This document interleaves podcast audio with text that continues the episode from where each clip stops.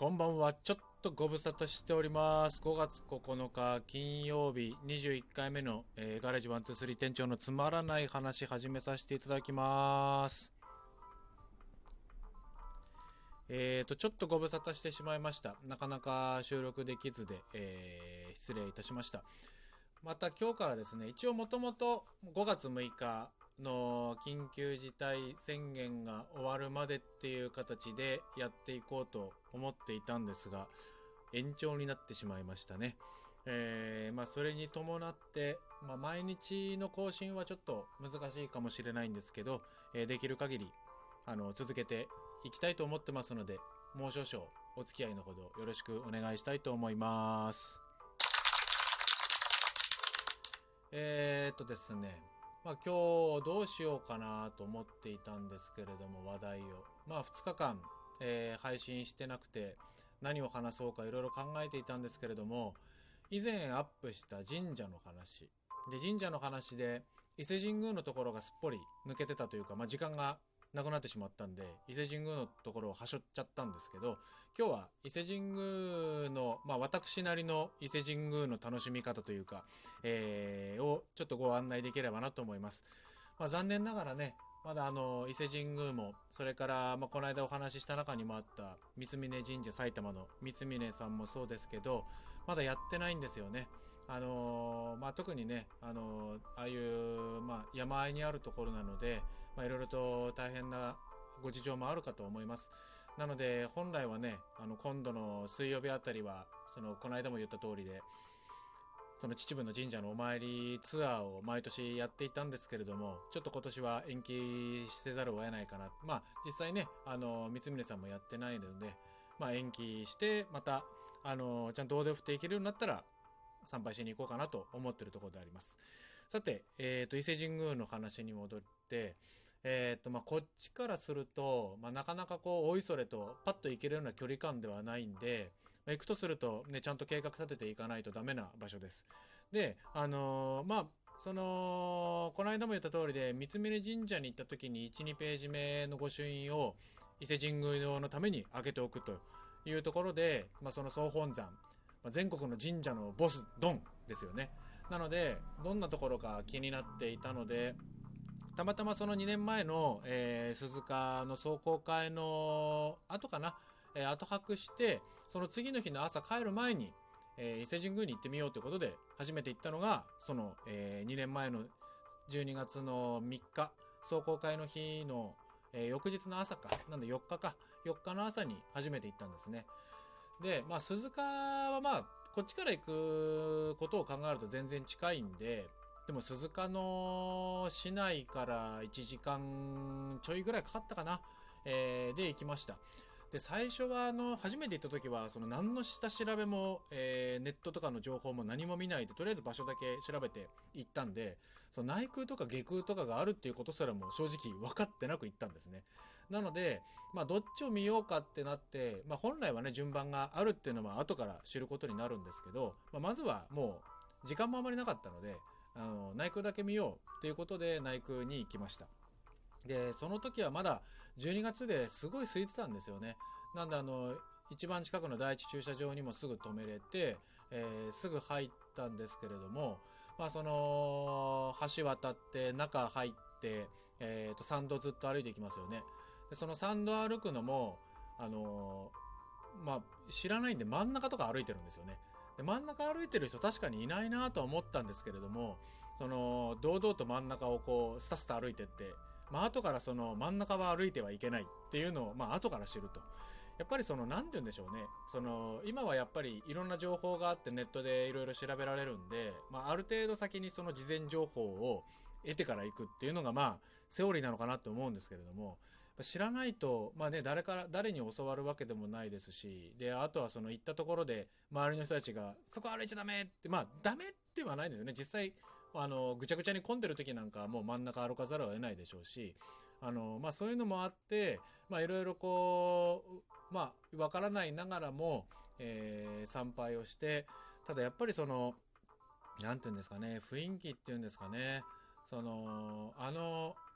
雰囲気は、まあ、お伊勢さんにしかないものがあるなっていうのは、もう直感で感じましたね。っていうかそのまあ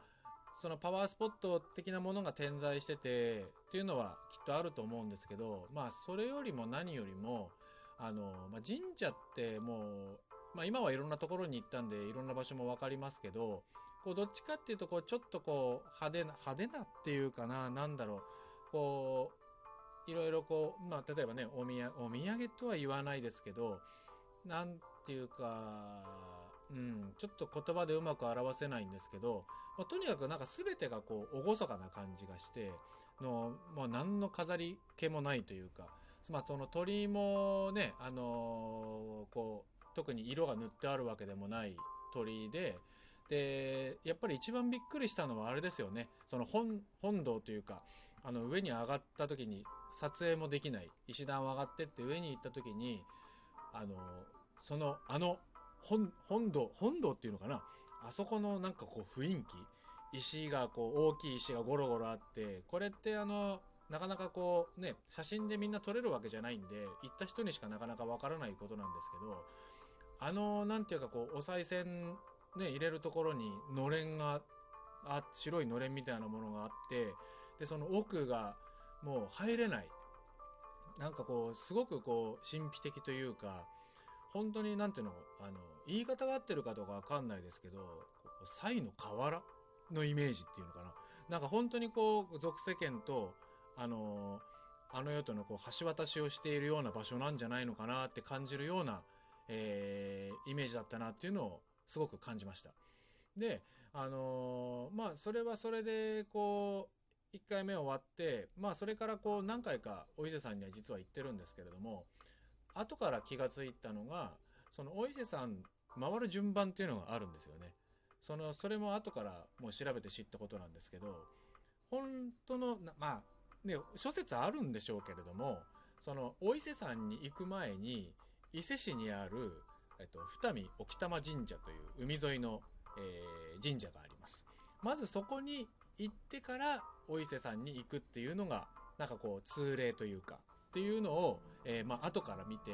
で、その翌年、去年か、去年の夏頃に、えー、っと、改めて行ったんですよ。で、その時は、その、二見沖玉神社にまず行って、で、夫婦岩っていうのが有名なとこですね。まずそこに行って、あの、二見沖玉神社でお参りをして、その後、下空、外の宮と書く下空に行きます。で、えっと、その去年の夏下空に初めて行ったんですけど、まあ、下空は下空でまたちょっとね、こう雰囲気があのー、違くてですね、こう、やっぱとにかく、こう、敷地がこう、すごく広い感じで、あの、内空だと、こう、すごくこう、森の中を抜けてって、で、こう、伊豆川があって、あの、すごいこう、神秘的なこう、森の道を進んでいくと、本堂があるっていうようなイメージなんですけど、下空の場合は、どっちかっていうと、こう、あの、森というか開けたところに、こう、ドーンと広い敷地のところに、こう、あるっていうようなイメージでしたね。えー、で、そこに下空にお参りをして、で、その後、えー、内空に行ってっていうのが、あのー、こう、習わしというか、えー、っていう感じだそうです。で、まあ、その順番にのっとっていって、あのー、なんだろうね、やっぱりその、いろんなもの、点と点が繋がるんですよね。まあ、普段いつも自分が行くのは越谷に近いところにある、えー、越谷久伊豆神社っていうのがあって、まあ、そこに、まあ、毎月、あの、言ってるんですけれども、そこの鳥居が伊勢神宮からにあったものを持ってきたと、えー、言われてるものです。で、その時は、その行くまでは、そこれが本当に伊勢神宮なのかどうなのかっていうのが、まあ、わからないじゃないですか。なんですけど、行くと、あ、確かにこう伊勢神宮から持ってきたっていうのがわかる。その点と点が繋がるんですよね。だからその越谷の、えー、久伊豆神社と伊勢神宮は、まあそのゆかりがあって、それで伊勢神宮のその鳥居を、まあ、こちらに分けてもらったと、えいうのがあるそうなんですね。なので、まあ、それはあの、伊勢神宮行かれた方、行ったことある方は、その越谷の久伊豆神社に行くとわかると思うんですけど、まあ、そういうね、こうなんかいろんなつながりも感じたりとかですね、えー、そういうのもあって、うんと、もう、なんだろう、あの辺一帯がこう、まあ、聖域というか、なんかそういうイメージなんですよね。なんかこう、うまくね、説明できないんですけれどもね、あの、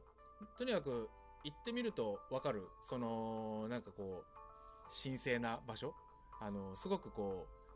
う、心が洗われるというか、そういう感じをすごく受けたので、伊勢神宮はどうしても、こう、ちょいちょい行きたくなってしまう。それで今年もね、あの、1月に私一人で行ってきたんですけれども、まあ、それも、やっぱ一人で、えっ、ー、と、二見沖玉神社から行ってっていう順番通りに回って、えー、それもやっぱりね、楽しいですよね。で、その後、その、伊勢神宮のすぐそばに、えー、と、あれ、猿田彦神社か。猿田彦神社っていう神社があったり、その猿田彦神社の中に、また猿目神社っていう神社があったり、そこ、芸事の神様で芸能人の方も結構いらっしゃるらしいんですけど、あのの、登りとかもあったりするんで。で、そういう、なんていうのかな、まあ、三重県に行って、えー、そのいろんな、お伊勢さんの周りって、すごくいろんな魅力が詰まってるところがあるんですね。まあ、あの辺の近隣のその、例えば近くで言うと鳥羽とか、その辺もすごくいい場所だったりするので、その三重県旅行、まあ昔のね、あの昭和の時代の新婚旅行ですよね、伊勢島ってね。でもなんか、すごくほんといい場所なんですよ。なので、日本再発見っていう感じですかね。なので、まあ、また時間がやっぱりなくなってしまったんで、語り尽くせない、まあ、本当に言いたいことを全然語りてないんですけど、あのー、ね、いろいろな、あのー、この制約、宣言が明けたら、また行ってみたいなと思ってる次第でございます。皆さんもぜひご興味があったら一度行ってみるといいと思います。はい、えー、じゃあそれでは時間になってしまいました。21回目の、えー、ワンツースリー店長のつまらない話お届けいたしました。それでは、えー、また近々お会いしたいと思います。えー、ありがとうございました。よろしくお願いします。お疲れ様でした。